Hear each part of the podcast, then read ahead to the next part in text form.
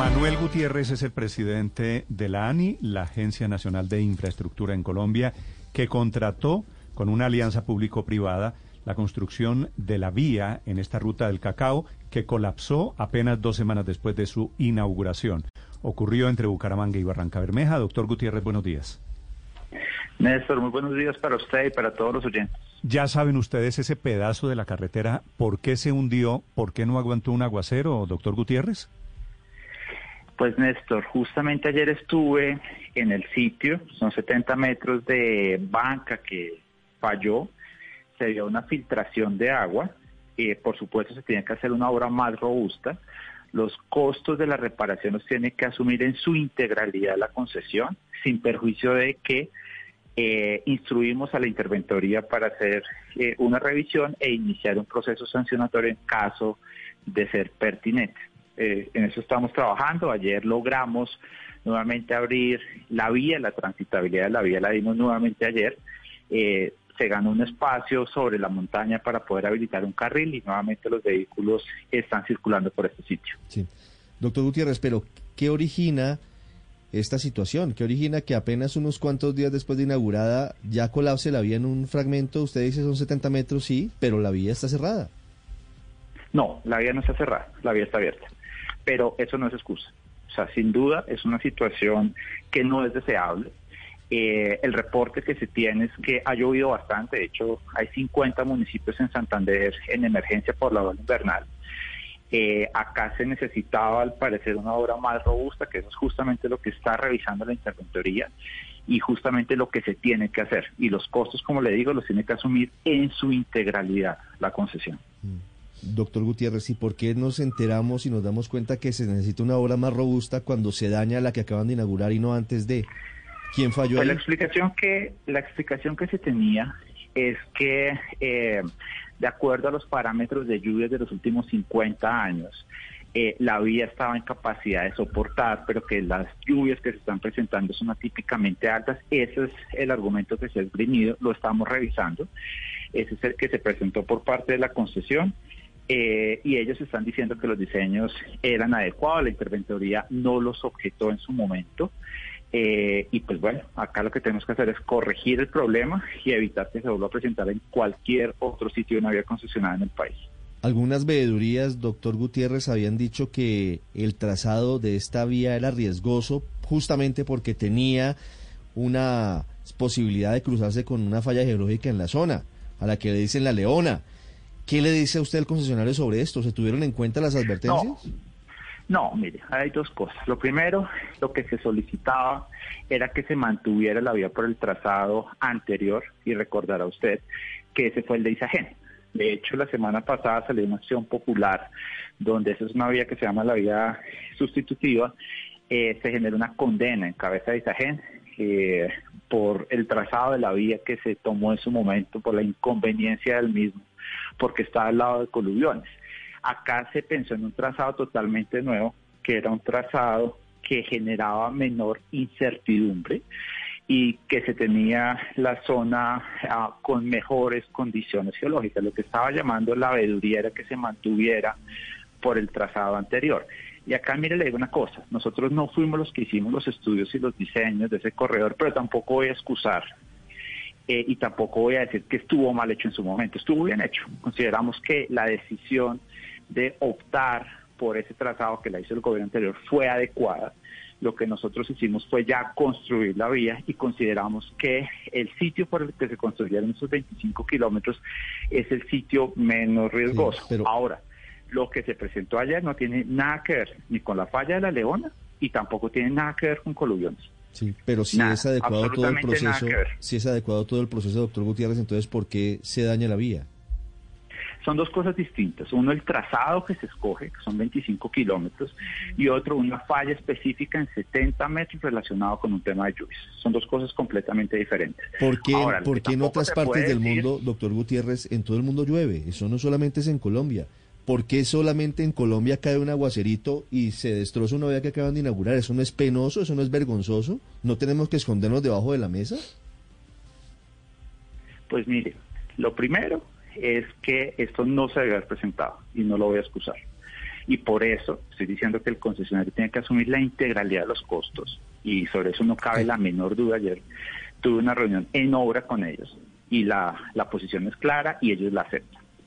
Entonces, eso no es una situación que deba ocurrir, que llueve bastante y se presenta una falla, eso sí se presenta en cualquier sitio del mundo, pero eh, estas son cosas que se deben evitar y justamente por eso estábamos allá, justamente... Justamente, doctor Gutiérrez, ¿lo perdimos? Ocho o siete minutos. Javier, ¿cuánto cuesta el arreglo de esa zona, de esa concesión, de esa parte de la vía? Ricardo, pues hasta el momento la concesión Vial Ruta del Cacao no ha dado a conocer cuánto puede costar. Dice que ya tiene 60 trabajadores en dos turnos, junto con 10 volquetas, cuatro excavadoras, dos carrotanques, un bulldozer y también otra maquinaria tratando de recuperar ese sector, que son más o menos 100 metros. Y lo que está diciendo el doctor Gutiérrez no es tan cierto. Allí existe la falla La Leona. Lo que hicieron a través de este nuevo trazado, Ricardo y oyentes de Blue Radio, es esquivar eh, esa falla geológica que, como se recordará, hace cerca de 11, 12 años, en el gobierno de Horacio Serpo Uribe, cuando fue gobernador de Santander, destruyó cerca de 15 kilómetros en menos de 24 horas. Se hundió la vía antigua a Barranca Bermeja. Por eso se construye esta nueva vía que es de la ruta del cacao. Por eso esa situación, pero la construyen más arriba del trazado inicial, eh, Néstor. Por eso es que esquivando lo que era la falla La Leona. pasado lo que pasó. Doctor Gutiérrez, el director del ANI. Tengo... Llamada, discúlpeme. No, señor, tengo una última pregunta, doctor Gutiérrez. Con cambio climático, sabiendo que hay unas zonas de Colombia en donde llueve más que otras, aquí no se pueden cambiar materiales. La ANI no puede pedirle a los constructores de unas herramientas diferentes para que no sigamos todos los días, cada invierno nuestro, seguir reportando que se derrumban las vías, que se caen las vías? Sí, Néstor, de hecho eso lo estamos incluyendo en la quinta generación de concesiones.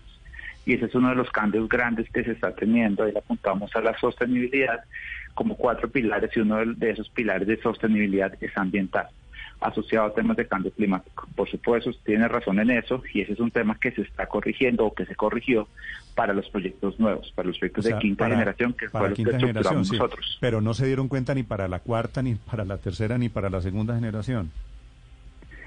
Pues Néstor, eh, yo qué le puedo decir. Nosotros estamos eh, estructurando los proyectos nuevos. Eh, nosotros estamos acá desde hace tres, eh, cuatro años ya, y ahí fue que se lanzó la eh, quinta generación de concesiones. La cuarta, no estoy diciendo que esté mal hecha, sino por supuesto tenía temas para mejorar. Acá, de hecho, ni siquiera eh, estamos frente a un tema asociado al trazado, como se está diciendo, tampoco estamos frente a un problema de una falla geológica, acá estamos frente a un problema específico asociado al invierno y, pues bueno, hay que corregir y hay que utilizar mejores materiales en este punto específico, como usted lo está diciendo, y eso es parte de la hay inviernos, hay inviernos y mucho más fuertes en otros países, en donde no se caen las carreteras 15 días después de inauguradas.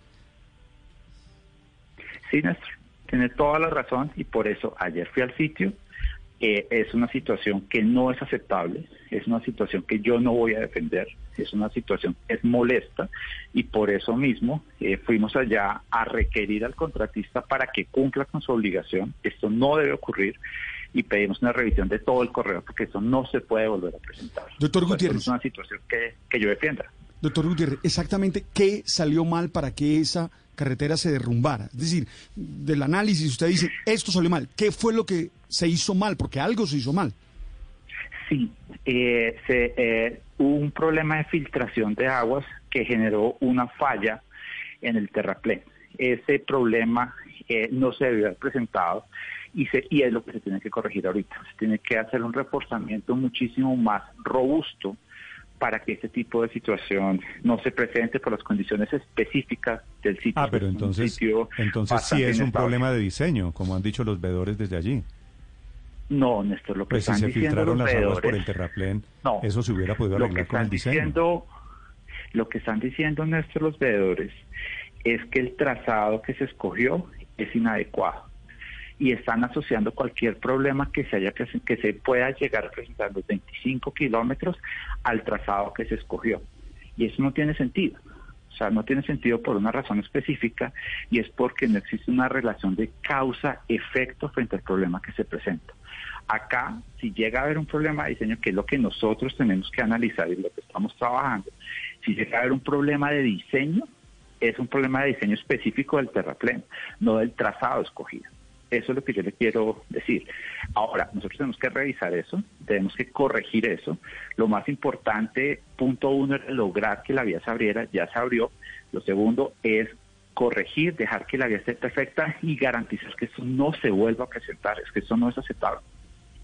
Sí, no es que ya se lo habíamos oído en el pasado, como por ejemplo con el tema del puente de Chirajara, también una obra nueva que también se vino abajo. Doctor Gutiérrez, pero es, déjeme seguirle con la pregunta de Néstor. Cuando usted dice que es un problema de filtración de aguas, sí tiene entonces que ser un problema de diseño y no es por las lluvias intensas tal como usted lo ha dicho, porque entre otras cosas el fenómeno de la niña se repite cada cuatro a siete años. Luego es un tema totalmente previsible ese fenómeno de lluvias intensas y no una excusa por la cual esto ahora se daña y se daña en estos 70 metros, dice usted, relacionado exclusivamente con el tema de las lluvias.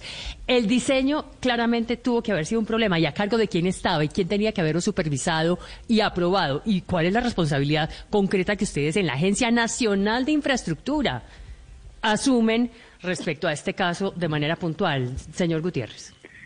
Bueno, mire, varias cosas, porque la pregunta son como tres preguntas en una sola. Lo primero, eh, es un tema de diseño asociado al punto específico, no al trazado que se escogió. Entonces, eso debe quedar totalmente claro. Segundo, quien realiza los estudios y diseños eh, a fase 2 fue la Agencia Nacional de Infraestructura, lo que no implica que se hagan los diseños de los terraplenes porque eso ya es nivel de detalle. El nivel de detalle lo tiene que hacer el concesionario. El concesionario, de acuerdo a lo que está previsto en el contrato, presenta los diseños y se da el, eh, no sea un aval, sino se da una no objeción por parte del interventor.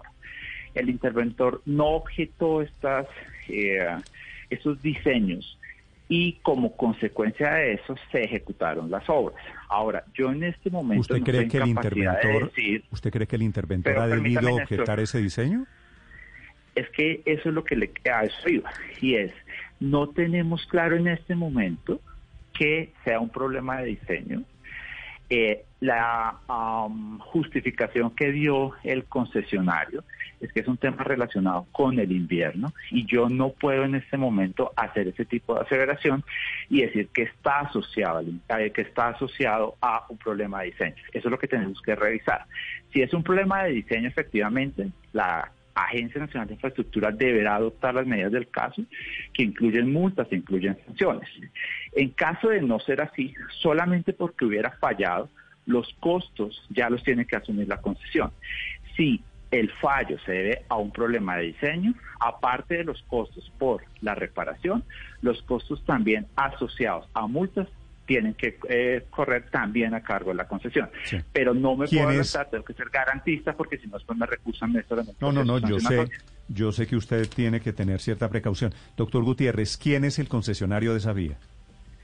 Esta concesión la tienen eh, dos tres empresas eh, eh, una es Colpatria, Mercantil Colpatria, la otra es Ferrovial, que es una empresa española, y la otra es un fondo de capital eh, inglés que se llama John Lane. Sí, pues todos parecen empresas muy serias, pero todos sabemos, y seguramente ellos también, doctor Gutiérrez, que llueve y que llueve duro y que hay fenómeno de la niña. Es que la vía se derrumbó apenas después de la inauguración. Ojalá puedan identificar que salió mal y ojalá sean serios. Entre otras cosas, me escriben personas que están allí y me dicen que le siguen cobrando el peaje por una vía que se supone debe ser idónea. ¿No han contemplado la posibilidad de levantarles el peaje a los señores de la concesión? Bueno, Néstor, acá lo primero que le debo decir es que eh, es gente seria, como usted lo dice, es gente que ha cumplido los contratos hasta ahora eh, pero esta situación que se presenta no es una, una situación que sea justificable. De hecho, yo hablaba con uno de los concesionarios, eh, de los miembros del consorcio, decía que esto no puede presentarse, que esto, por más serios y por más que hayan cumplido los contratos, tiene que cumplir todos los contratos en su integralidad. Si una situación de esta se presenta, no es aceptable. Eh, y lo segundo, frente al tema de los peajes, eh, pues es un tema que nosotros por supuesto tenemos que revisar y tenemos que ver el impacto que se tiene. Pero lo que le digo, lo más importante era lograr abrir la vía y que hubiera transitabilidad. No, no, de acuerdo. pero, pero doctor Gutiérrez, para ponerle un poquito de seriedad también a este tema, hay gente que paga un peaje y eso es un contrato entre una persona que va en un carro y el concesionario. Si hay un incumplimiento del contrato, si se cae en la carretera, 15 días después de la inauguración se rompe el contrato. ¿Yo por qué tengo que pagar el peaje por una vía en mal estado? Usted está diciendo algo que es el meollo del asunto y es si esto es culpa o no es culpa del concesionario. Si es un tema eh, ambiental, es un tema que lo supera, si no es un tema ambiental. ¿Usted tiene alguna duda de que es culpa del concesionario? pues Néstor, si yo llego a decir que es culpa del concesionario, ya me estoy adelantando el proceso sancionatorio. Ah, pero es que una carretera no se, construye, no se construye para que se caiga las dos semanas, doctor Gutiérrez. Pues Néstor, justamente eso, justamente eso es lo que tenemos que identificar por qué se cayó. Si es un tema pues social invierno, porque llovió demasiado, como está lloviendo demasiado, y es una falla súbita, pues es un tema relacionado con el invierno que no se hicieron, debe. Hicieron una carretera sabiendo que llovía demasiado y escogieron el lugar sabiendo que llueve demasiado allí y que hay una falla geológica allí y que hay fenómeno de la niña. Mire, acá nosotros no estamos teniendo un problema asociado con un fenómeno geológico. Eh, se ha hablado de la falla, la falla nada tiene que ver. Se ha hablado de coluviones, los coluviones nada tienen que ver con esto es un tema asociado a un terraplén en 70 metros. Y tenemos que tener claro qué fue lo que pasó para poder adoptar las consecuencias del caso. Yo entiendo la preocupación y la molestia que genera la gente, yo también la tengo. Y para mí es muy molesto tener que dar estas entrevistas a 15 de haber inaugurado una obra con un esfuerzo gigante que nosotros hemos hecho para poder sacar esto adelante. O sea, la molestia que yo tengo por la concesión no es menor, es toda y esto no se puede presentar. Justamente por eso fui ayer a exigirles que cumplieran, a exigirles que abrieran la vía y a exigirles que arreglaran eso lo más pronto posible. Ahora, las consecuencias de esta situación frente a temas sancionatorios las tengo que tomar con muchísimo cuidado, porque si no me recusan y no terminamos en nada. Sí. Doctor Gutiérrez, ¿no será que la firma de esos contratos termina siendo muy beneficioso para los que adquieren el compromiso y demasiado poco positivo, malo más bien para los usuarios de las vías? Pues en, medio, en medio de cláusulas, en medio de, de la letra menuda de los contratos, terminan teniendo siempre la sartén por el mango y quienes deberían ser los que deberían ser defendidos como los usuarios terminan afectados? No, yo sí no comparto esa lectura suya. Y le digo una cosa, lo que hemos logrado ejecutar en estos cuatro años nunca se ha ejecutado en No, de acuerdo, pero, pero digo en momentos, pero, digo momentos difíciles. aquí, claro, pero en ese momento difícil no sería muy, muy sencillo decirles, mire, no, no, lo digo por el esquema de concesiones, lo digo simplemente cuando están presentándose problemas como este, ¿no sería mucho mejor que el Estado fuera fuerte y les dijera, si llega a presentarse una situación como estas, temporalmente suspendemos el pago del peaje? ¿Por qué tiene que esperarse una investigación que dure meses o años para suspender algo que debería ser suspendido? De hecho, la vía está en mal estado, la vía no está como debería estar. ¿Por qué el, el, viajero tiene que pagar como si estuviera funcionando perfectamente, doctor Gutiérrez? ¿Por qué siempre termina la parte ancha del embudo para los que firman la concesión, los que, los que construyen, la parte angosta para los usuarios y para el Estado? Mire, eh, dos cosas. Lo primero, demeritar el modelo concesionado porque se presenta una falla de 70 metros en un corredor de 180 kilómetros, pues creo que es injusto, eh, totalmente injusto. Segundo, yo no creo que la parte angosta sea para el Estado, la parte ancha para la concesión. Por esa razón es que ellos tienen que asumir la totalidad de los costos y no cabe menor duda sobre esa situación. Y así está previsto en los contratos de concesión. Mm. El contrato es muy fuerte. Ahora, frente a los procesos sancionatorios que llevan tiempo porque es una garantía constitucional relacionada con el debido proceso, pues es una discusión bastante más grande sobre los alcances del derecho. Eso sí ya es otra cosa. Pero acá lo que nosotros logramos hacer en cuestión de horas frente a una situación de estas es importante también. Ya la vía está operando mm. y los carros están pasando por ahí. Yo estuve ayer justamente verificando eso, verificando que la vía se abriera, que la vía estuviera en funcionamiento, que genera molestia total, pero completamente. Esto no es aceptable. Y ayer se lo dije al concesionario muy claro. Y por eso no cabe duda que ellos tienen que asumir lo que cueste ese arreglo. Si cuesta mil, dos mil, diez mil millones de pesos, es su cuenta y riesgo. Lo tienen que pagar y lo tienen que poner. Y eso sin perjuicio de eventuales procesos sancionatorios y para eso la interventoría está revisando a detalle la situación. Pues ojalá de aquí aprendamos todas las lecciones de cómo se construye una, una carretera. Gracias, doctor Gutiérrez, por estos minutos y mucha suerte. No, Néstor, muchísimas gracias. Entiendo la molestia y la comparto. Sí, la molestia y el asombro de una vía que se suponía nueva, que se suponía sólida, apenas 15 días después colapsa, ocurre entre Bucaramanga y Barranca Bermeja. 8.22 minutos.